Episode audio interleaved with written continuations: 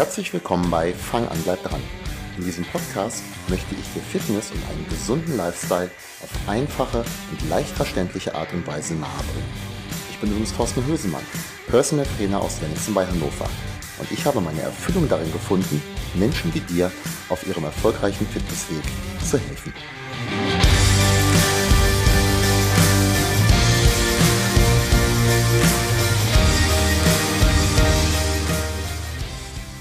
Ja, herzlich willkommen zur dritten Folge mit Stephen Graves, unserem Schlafexperten. Stephen Graves, Diplompsychologe und absoluter Experte auf dem Gebiet Schlaf. Wir haben zwei Folgen zum Thema Schlaf. Zum einen halt, warum ist Schlaf so wichtig? Zum anderen aber auch, wie kann man Schlaf fördern und verbessern gehabt? Und wir haben jetzt noch einige Fragen von Trainierenden aus meinem Umfeld, äh, vor allen Dingen, die im Vorfeld die Fragen eingereicht haben. Und Steven wird diese jetzt beantworten. So hoffe ich auf jeden Fall. Steven, ja. schön, dass du wieder da bist. Ja, alle guten Dinge sind drei. Ja, äh, die erste Frage. Was tun bei Unterbrechungen beim Schlaf? Also kein Durchschlafen. Erst todmüde, ins Bett, schlafen dann zum Beispiel bis 3 Uhr, dann aufwachen und nicht mehr einschlafen. Jetzt die Fragen dazu. Aufstehen, lesen, Schäfchen zählen, auf einem Block notieren, was einen bewegt, Banane essen. Gibt es da Tipps? Okay. Ähm, ich würde so ein bisschen anders rangehen. Also ähm, einfach schauen, wie die Schlafhöhle ist. Also da das möglichst optimieren. Also vielleicht ist nachts um drei immer der Hund des Nachbarn bellt dann und deswegen wacht man auf. Also solche Sachen vielleicht eliminieren, ja. Das andere ist, es hat was mit dem Stoffwechsel zu tun. Ähm, es hat was damit zu tun, dass dein, sehr wahrscheinlich dein Blutzuckerspiegel über Nacht abfällt bis zu einem gewissen Grad und dein Körper hat ein Alarmsignal für Unterzuckerung und ähm, stellt dann selber Zucker her, das nennt sich Gluconeogenese, um den Blutzuckerspiegel wieder zu stabilisieren. Sie hat ja schon gesagt, Banane essen, ja. Also ist mhm. anscheinend auch Hunger da, ja. Das bedeutet, dass auch Cortisol ausgeschüttet wird bei dieser Gluconeogenese und das lässt sich dann eher aufwachen, ja. Also, ähm, ich würde schauen, Fasten, Intervallfasten, ähm, also den, den wirklich den Fettstoffwechsel aktivieren, weniger snacken, ja, weniger Kohlenhydrate zu dir nehmen. Ähm, da sind zum Beispiel, ich habe ja in der zweiten Folge auch diese exogenen Ketone mal erwähnt. Das ist das, was, womit ich dann hauptsächlich arbeite, weil die können, sind in der Lage, über Nacht den Blutzuckerspiegel so zu stabilisieren, dass er nicht unter diese Warnsignalgrenze geht. Ja, und das funktioniert dann bei den Leuten sehr, sehr gut. Ja. Das wären so meine Empfehlungen, ja. Ich meine, wenn du mal wach bist, ja, wenn du, wenn du nicht einschlafen kannst, das man hat keinen Sinn, eine Stunde lang wach im Bett zu liegen. Also normalerweise, wenn du aufwachst und vielleicht noch auf Toilette gehst, solltest du eigentlich wieder in fünf bis zehn Minuten weggeschlafen sein.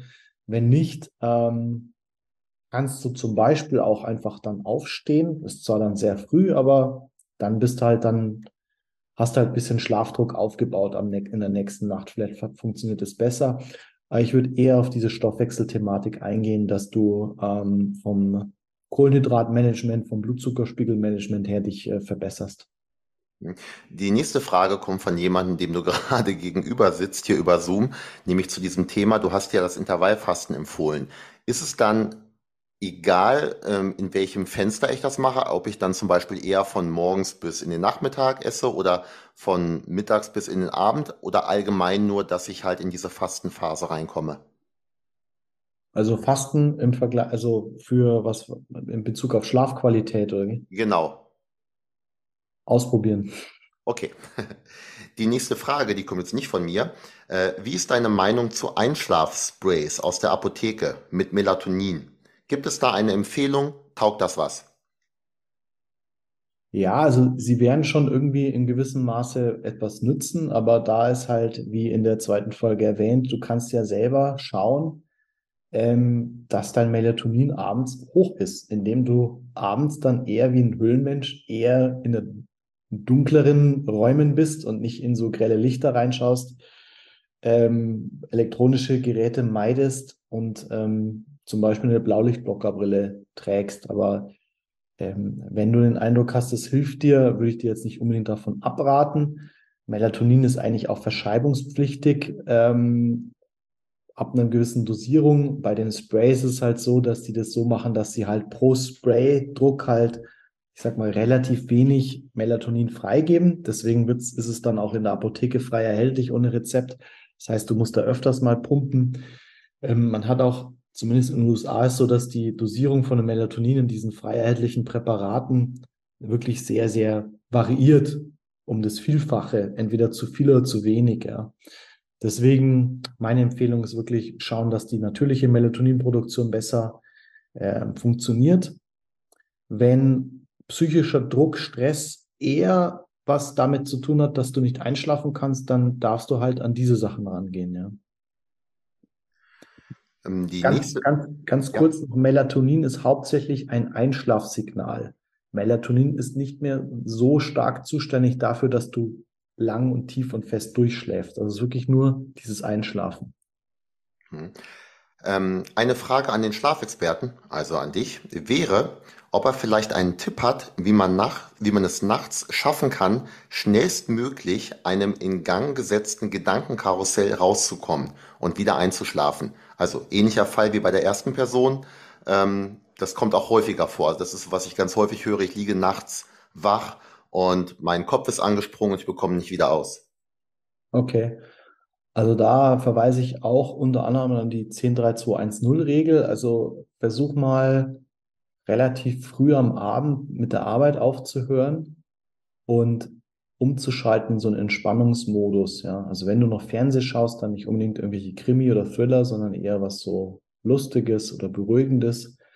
Ähm, das ist so das eine. Das andere, ich rede gern von einem Sorgentagebuch. Also du kannst dir an, angewöhnen, neben deinem Bett einfach ein Heftchen zu haben oder einen Blog und da schreibst du diese ganzen belastenden Gedanken auf. Also diese Sorgen oder auch von mir aus To-Do-Liste, ja.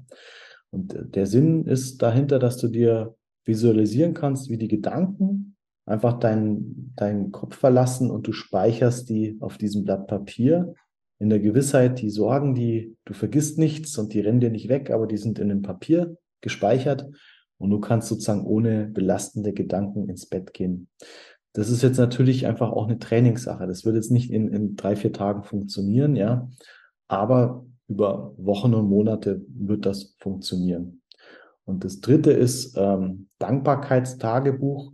Also Dankbarkeit Du kannst dir abends immer drei Sachen aufschreiben, für die du dankbar bist im Leben oder für, genau nur an diesem Tag. Wenn du es verstärken willst, machst du das morgens und abends. Jeweils drei, vier Minuten drüber nachdenken. Das kann auch sehr gut helfen, ja. Die nächste Frage, wahrscheinlich wirst du ein kleines bisschen die Augenbrauen hochziehen. Ich brauche mal die Top 3 Tipps für einen erholsamen Schlaf beziehungsweise einen Einschlaftipp inklusive Abschalten für stark gestresste. Hm. Okay.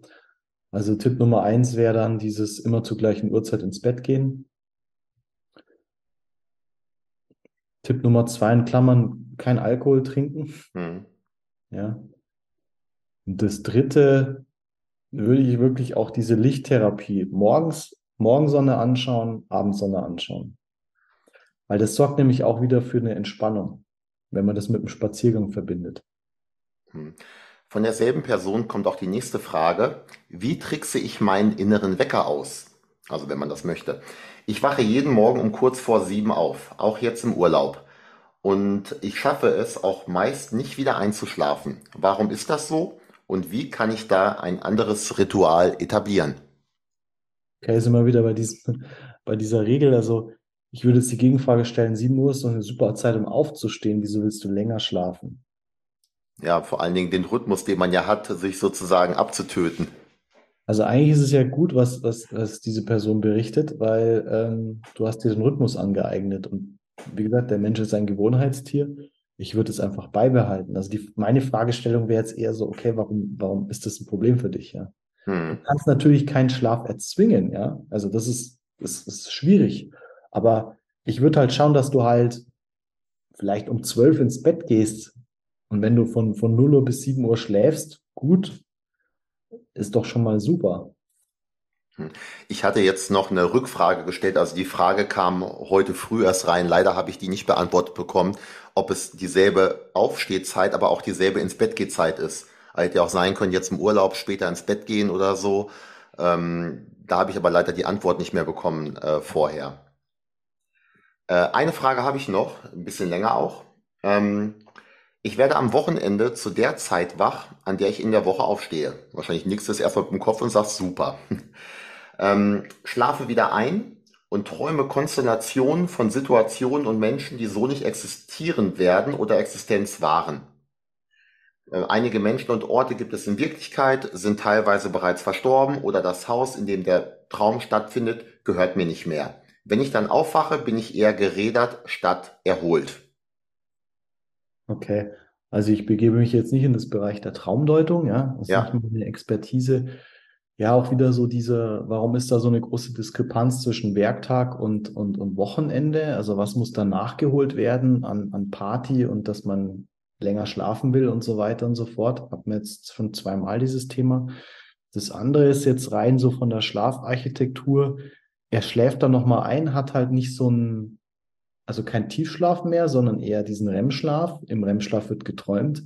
Und man kann sich normalerweise an die Träume besser erinnern, wenn man ähm, geweckt wird, also wenn man kurz danach geweckt wird. Das heißt, morgens 7 Uhr, 8 Uhr, da ist ja, was weiß ich, Baulärm oder da, da beginnt ja der Tag auch am Wochenende für drumherum. Und das begünstigt halt, dass er dann so oder sie, weiß ich nicht, ja, äh, ähm, da halt einfach sich erinnern kann, ja. Ähm, mit diesem Gerädertsein hat damit zu tun, dass halt nicht dieser 90-Minuten-Zyklus äh, abgeschlossen wird und man halt dann irgendwo in so einer Phase erwischt wird, wo man eigentlich noch weiter schlafen sollte. Ja. Hm. Also bedeutet im Endeffekt wahrscheinlich träume ich oder träumt sie in diesem Fall die ganze Nacht über denselben Schluss, äh, kann sich halt im Normalfall bloß halt nicht daran erinnern, weil danach dann halt eine Tiefschlaf, Tiefschlafphase kommt. Also ich kann auch nur sagen, also alles, was ich träume, ist meistens irgendwie komisch. Also wo ich mich dran erinnere, irgendwas stimmt da immer nicht. Das Ganze verbunden mit Dingen, die wirklich, heute Nacht war ich übrigens mit dem Fahrrad in Berlin, habe ich mich dann dran erinnert und wollte mit dem Zug zurückfahren mit dem Fahrrad. Sehr komische Geschichte. Ich weiß nicht, warum ich auf die Idee kam. Okay. Ja, Steven, das waren jetzt die Fragen, die ich noch an dich hatte, beziehungsweise die meine Trainierenden an dich gestellt haben. Ähm, vielen lieben Dank dafür, dass du auch diese noch beantwortet hast und ja, tausend Dank dafür, dass du äh, mir als Gast, äh, als erster Gast wohlgemerkt, äh, was ich super toll finde, hier im Podcast ähm, zur Verfügung gestanden hast. Ich selber habe für mich sehr, sehr viel über Schlaf weiterhin auch gelernt, obwohl ich im Thema schon ein bisschen drin war und fand es super klasse, dass du uns noch einen tieferen Einblick gegeben hast diesbezüglich. Ja, sehr gerne, hat mich gefreut. Weiterhin viel Erfolg mit deinem Podcast.